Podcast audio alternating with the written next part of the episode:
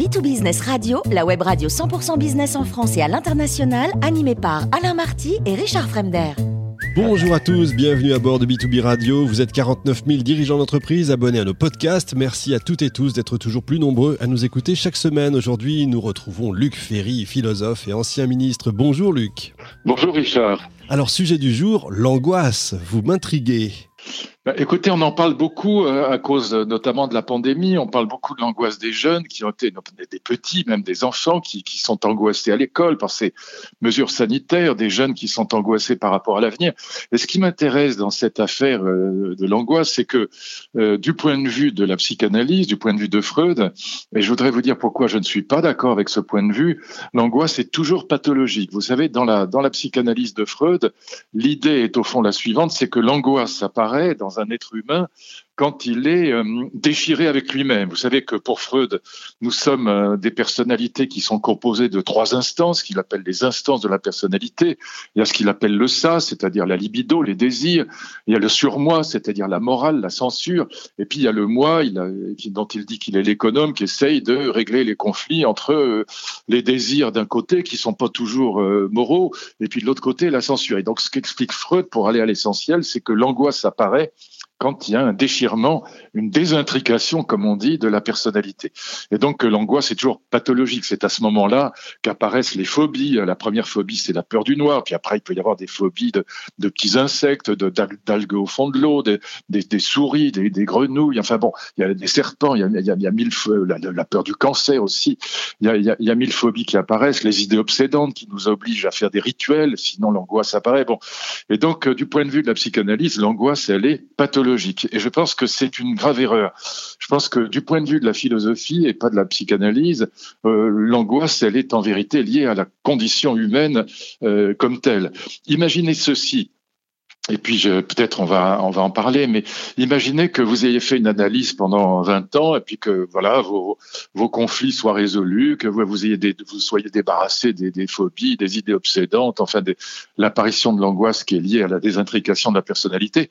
Vous auriez encore à affronter l'angoisse qui est liée à la condition humaine, au fait que tout simplement on est des mortels et que la possibilité du pire, elle est toujours possible. Moi je me souviens d'un homme politique, je ne vais pas dire son nom parce c'est pas la peine, mais que j'aimais beaucoup et qui est mort tout simplement en traversant la rue devant l'Assemblée nationale. Euh, en trois secondes, sa vie était foutue, celle de sa famille était foutue. La possibilité du pire, elle est toujours euh, présente. Et, donc, euh, voilà, je pense que l'angoisse existentielle, elle est pas du tout pathologique, elle est absolument normale. Et, de ce point de vue-là, je pense que philosophie et psychanalyse sont pas du tout sur le même terrain, si vous voulez. C'est ça que, euh, et, donc je pense que il y a, une espèce de médicalisation aujourd'hui de, de, de, l'angoisse qui, me paraît, euh, comment dire, euh, en plus contre-productive, parce que finalement, on, on, explique à des gens qui ont des sentiments parfaitement normaux et, et tout à fait même parfois utiles, parce qu'après tout, l'angoisse et la peur, ça peut être utile. On leur explique qu'ils sont à la limite qu'ils sont malades et qu'il faut aller voir un psy. Mais pas du tout, au contraire.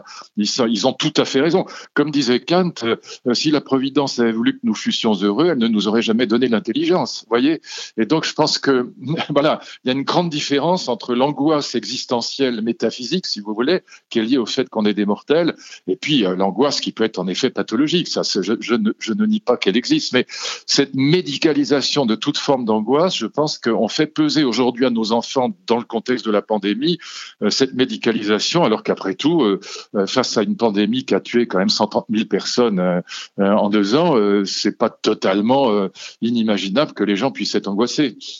Mais est-ce qu'il n'y a pas aussi un côté, euh, les médias soufflent un peu aussi sur les braises des angoisses, ça fait vendre Oui, bien sûr, il y a aussi ça, mais il y, a surtout le fait qu'on est, vous avez raison, mais on a surtout le fait qu'on est dans une, société psy jusqu'au bout des gens. C'est-à-dire qu'on on est, la, psychanalyse et la sociologie ont complètement envahi euh, le, le, le, cercle de la pensée euh, ordinaire. Euh, regardez la psychologie positive, les, les, idéologies du bonheur, Christophe André, Frédéric Lenoir, etc. Tout ça marche formidablement. Et donc, on est dans une société qui psychanalyse tout, qui psychologise tout. Vous voyez, j'ai un petit texte d'André Comte-Sponville sous les, sous les yeux que je voulais vous lire parce que je le trouve absolument formidable. C'est dans un livre qu'il a publié aux presses universitaires de France il y a déjà quelques années, s'appelle Impromptu. Je vous lis le texte parce que vous allez voir, on est totalement sur la même longueur d'onde, mais il le dit très bien. Quoi de plus angoissant que de vivre? C'est que la mort est toujours possible, que la souffrance est toujours possible, et c'est ce qu'on appelle un vivant, un peu de chair offerte à la morsure du réel. Qu'est-ce que l'angoisse sinon ce sentiment en nous, à tort ou à raison, de la possibilité immédiate du pire? Que serait l'homme sans l'angoisse? L'art sans l'angoisse, la pensée sans l'angoisse. Nos petits gourous me font rire qui veulent nous en protéger, ou nos petits psys qui veulent nous en guérir. Que ne nous guérissent-ils pas plutôt de la mort? Que ne nous protègent-ils pas plutôt contre la vie? Voilà. Et là, on voit, si vous voulez, euh, euh, très exactement la différence entre une angoisse pathologique, je ne dis pas qu'elle euh, ne puisse pas exister, dont, la psychanalyse va, va essayer de s'occuper, puis une angoisse existentielle, métaphysique, philosophique, qui est, elle, au contraire, un signe de lucidité en vérité. Et donc moi j'ai envie de dire à nos enfants qui sont angoissés, mais euh, ne vous angoissez pas de votre angoisse. Euh, n'ayez pas peur de vos peurs. C'est normal, c'est normal dans le contexte actuel, c'est normal le monde est opaque, l'avenir est, opaque, on ne sait pas trop où on va. On est dans une pandémie qui nous a imposé des, mesures de restriction, à mon avis, tout à fait légitimes, mais néanmoins euh, contraignantes. Bon, c'est une évidence. Et donc, euh, je pense que le fait que les gens soient angoissés aujourd'hui n'est pas anormal. Voilà. Et donc, rassurez-vous, c'est normal d'être angoissé. Voilà, c'est ça que j'ai envie de faire passer comme message.